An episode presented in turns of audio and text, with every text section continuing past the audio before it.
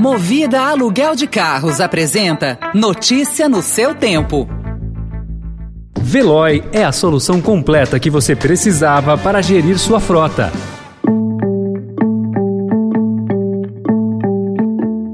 Olá, seja bem-vindo, seja bem-vinda. Começa agora mais uma edição do Notícia no seu Tempo. Esse podcast é produzido pela equipe de jornalismo do Estadão para você ouvir em poucos minutos as principais informações do jornal. Entre os destaques de hoje, projeto para três mega usinas na Amazônia avança após 10 anos. Hospitais públicos e privados têm alta de internações de crianças com Covid. E o envio de armas à Ucrânia pelos Estados Unidos com a ameaça de Biden a Putin com sanções pessoais. Esses são alguns dos assuntos que você confere nesta quinta-feira, 27 de janeiro de 2022.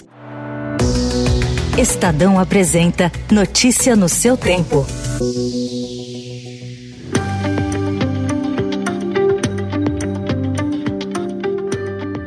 A Agência Nacional de Energia Elétrica deu aval para a Eletrobras e sua subsidiária Eletronorte darem continuidade ao plano de construir três grandes hidrelétricas na bacia do rio Tapajós. A ANEEL aprovou o pedido das estatais de elaborar os estudos de viabilidade técnica e econômica das usinas, cuja produção de energia somaria o suficiente para abastecer mais de 3 milhões de famílias. Os levantamentos poderão ser realizados até o fim de 2023.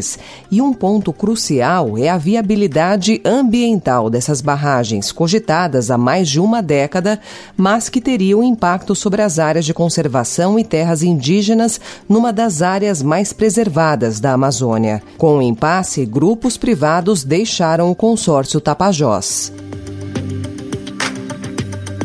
Após anunciar que o período de congelamento do ICMS sobre combustíveis acabaria no dia 31, governadores decidiram estender o prazo por mais 60 dias, contados a partir de 1 de fevereiro. Em carta divulgada ontem, 21 chefes de executivos estaduais defenderam a prorrogação do congelamento, que começou em novembro do ano passado com validade por 90 dias. A medida, por sua vez, precisa ser ratificada pelo Conselho Nacional de Política Fazendária que se reúne hoje.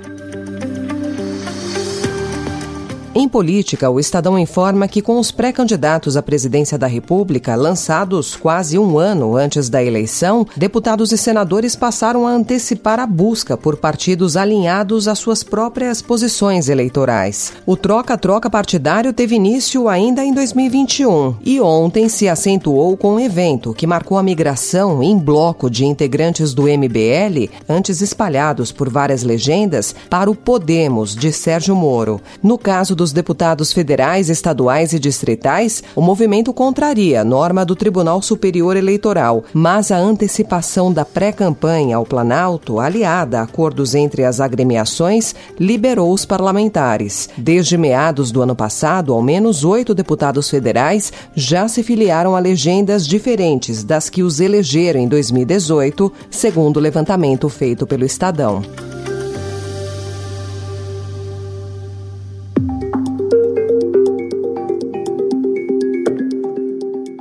O ex-juiz e presidenciável do Podemos, Sérgio Moro, criticou o Tribunal de Contas da União e disse que vai divulgar amanhã os seus rendimentos do período em que trabalhou na consultoria americana Alvarez e Marçal. Não estou cedendo ao TCU. O TCU está abusando, mas eu quero ser transparente com você, com a população brasileira, como toda pessoa pública deve ser. O TCU abriu procedimento para apurar eventual conflito de interesses na atuação de Moro na consultoria, administradora judicial que cuidou da recuperação da Odebrecht, alvo da Lava Jato. Agora notícias da pandemia. Além de milhões de infectados, a Covid-19 teve impacto direto na saúde de gestantes e recém-nascidos no Brasil. Um estudo do Conselho Federal de Medicina mostra que em 2020, o Sistema Único de Saúde fez 842 mil consultas de pré-natal, a menos do que no ano anterior. Foi uma queda de 13,5%. Para especialistas, o medo da infecção foi o principal motivo do afastamento das grávidas.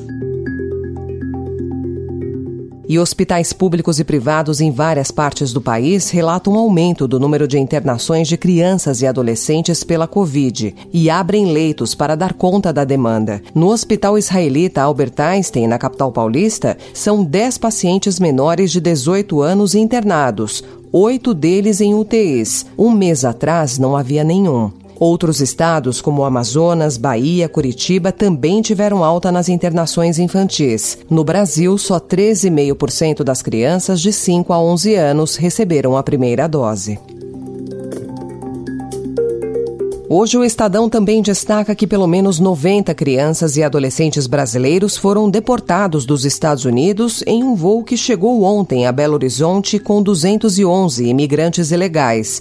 A Polícia Federal está investigando como as crianças com no máximo 10 anos entraram ilegalmente em território americano. O desembarque foi acompanhado por juizados da infância e da juventude. O objetivo é verificar se as crianças viajaram acompanhadas do pai ou da mãe. Caso não estejam com seus responsáveis legais, o caso poderá ser tratado como tráfico de menores.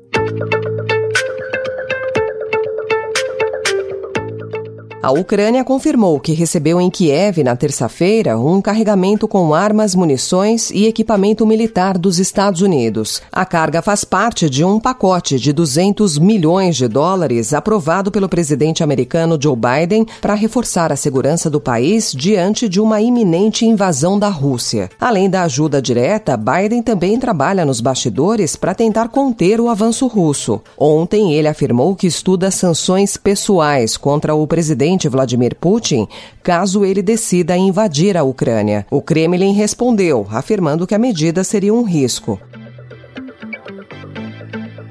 E no futebol, a seleção brasileira entra em campo hoje para enfrentar o bom time do Equador, em Quito, às 6 horas da tarde, em clima de testes. Já classificada para a Copa do Mundo do Catar, a equipe de Tite não carrega mais o peso de buscar a vaga, mas alguns jogadores estarão sob pressão. É o caso de Felipe Coutinho, que vive um de seus piores momentos da carreira. E com o Brasil já garantido na Copa, o pensamento do técnico Tite está mesmo no Catar. Ele deixou isso claro ontem ontem ao revelar que fará mudanças na escalação entre uma partida e outra, nessa reta final do torneio qualificatório que já serve de preparação para o Mundial. Sim, sim, a gente pode esperar. O que eu não vou é te adiantar, mas é a média, por exemplo, nossa, a gente tem feito desses 13 jogos, quatro substituições por jogo. E eu tenho dito para os atletas o quanto esses quatro jogadores que entrarem, eles vão ser jogadores que vão estar decidindo a partida, porque eles vão estar no momento crucial. Então, essa preparação, se não daqueles que iniciam, mas todos eles, e essa nossa atenção também nos trabalhos táticos, e vocês têm a condição de, de observar, de estarem todos preparados para aquilo que eles devam fazer. Depois da partida desta noite, o Brasil enfrenta o Paraguai, na terça-feira, no Mineirão.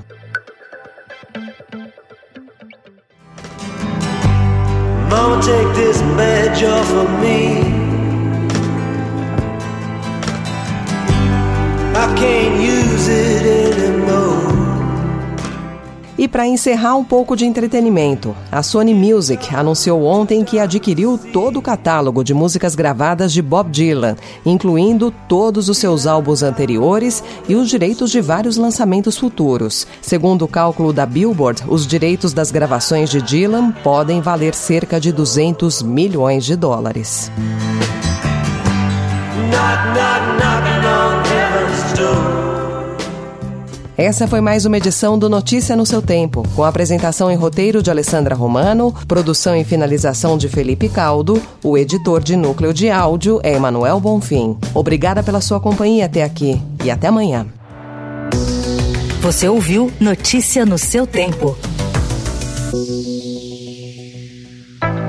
Notícia no seu tempo. Oferecimento Movida Aluguel de Carros. A vida é para ser movida. Saiba mais em www.movida.com.br. Procurando a rota mais inteligente para gerir sua frota? Veloy é a solução completa que você precisa. Acesse veloy.com.br/empresa e descubra um caminho prático e eficiente para a gestão da sua empresa.